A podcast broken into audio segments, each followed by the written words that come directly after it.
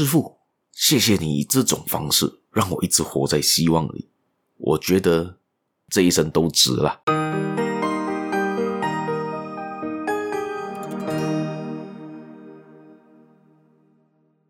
Hello，大家好，欢迎大家又来到这个犹太小故事这个 Podcast 这个节目了。我是小叶，在这里跟大家说一声早安、午安、晚安。欢迎大家回到这个犹太小故事的分享啦。今天要分享的故事呢，是一个僧人的故事。他怎样呢，可以抱着希望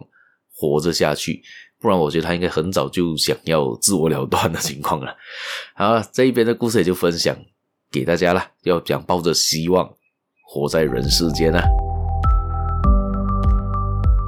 相传呢，在很久很久以前呢，有一个地方非常的穷，然后有一家人呢，生下的一个小儿子呢，是一个天生就有眼睛障碍的人，也就是盲瞎眼了，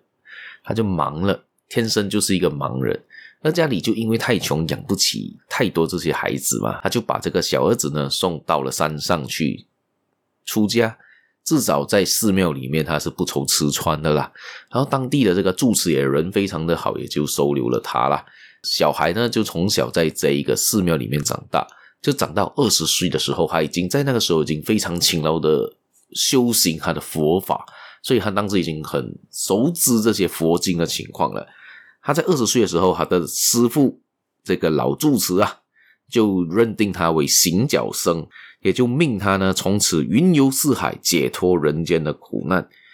但是他因为从小就是个盲人嘛，其实他看到看不到嘛，还要走非常的辛苦嘛。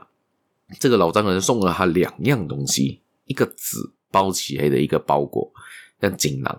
和另外一个就是一个探路杖，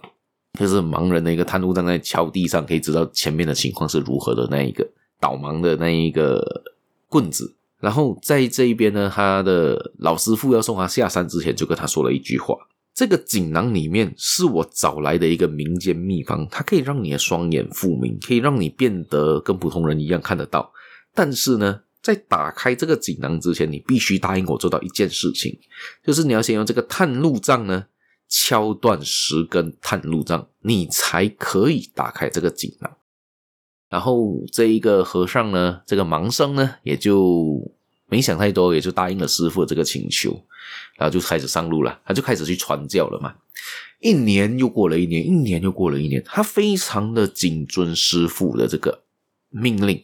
他就是继续的传播这个佛经，度化这苦难的心灵。也不知道经历过多少多少的风雨，走了多少多少里的路啊。但是他心中的存着一个希望，就是诶，我有。敲断这十根这个探路杖，我就可以看得到了。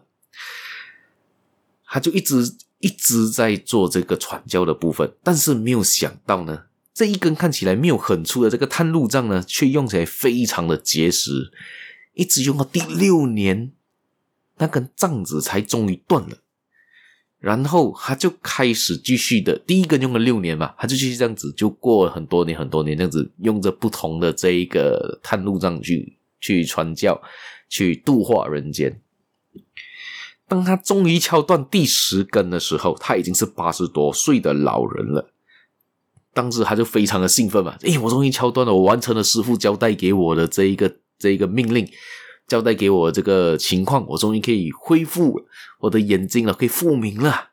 他就非常开心，就把这个锦囊递给药店的老板。因为他看不到，他只能提给老板，叫老板帮他看一下里面是什么，然后有办法把他的眼睛复明。那这个老板呢，就很疑惑的打开了那锦囊，看了锦囊上面里面的纸写的写的东西，他突然间就傻了一下。那一个老板就哎，这个纸上面一个字都没有，是一个空白的纸啊！这个盲僧顿时呆住了。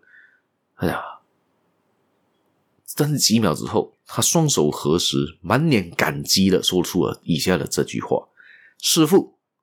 谢谢你这种方式，让我一直活在希望里。我觉得我不枉此生了。”故事也就到这边就完了。所以呢，他自己这个故事来说呢，就是他的师父一直给着他一个希望，就让他觉得，你继续的传教，继续的度化之后，你就有机会看得到了，你的希望在那一边。所以他就继续执行了这个任务，继续的度化人间，继续的传教，继续让更多人脱离苦难，继续传他的佛经嘛。所以呢，到最后他才发现到，诶，原来都是一场空的时候，他才觉得，诶，原来是师傅让我以这个方式活了这么多年。倒不如可能是他当时可能二十岁，你想象一下，一个二十岁一个盲人，然后从头就这样子开始去传教。假设他心里不是抱着这样子一个希望的时候，他会不会就传教到可能到了第一年、第二年就开始觉得好、啊、无穷无尽啊！我这样传下去好像很辛苦、很累，然后，然后我又看不到非常的痛苦。这样子没有一个希望走下去的时候，他可能就会自寻短见了。所以呢，他就一直抱着这个希望了，要要更加的可以的去让自己看得到，所以他才会继续的传教到了八十岁。所以到八十岁之后，他认知了这个事情之后，其实也没有这么重要了吧？其实看不看到也不重要了，已经是可以这样子过活，也可以这样子度化人生。其实他就已经达到他的目的了。好，今天故事也就分享到这边，大家别忘了继续收听、继续订阅、继续的分享出去给亲朋好友，也别忘了去我的粉丝团，好像在 FB、Insta、TikTok、TikTok、小红书、YouTube 能找到我，还可以呢去好像不同的平台，像在 Apple Podcast、Spotify，我不知道你们用什么平台收听的，谢谢大家来收听，我们这期节目也就到这边了，谢谢大家，我们下期节目再见了，拜拜。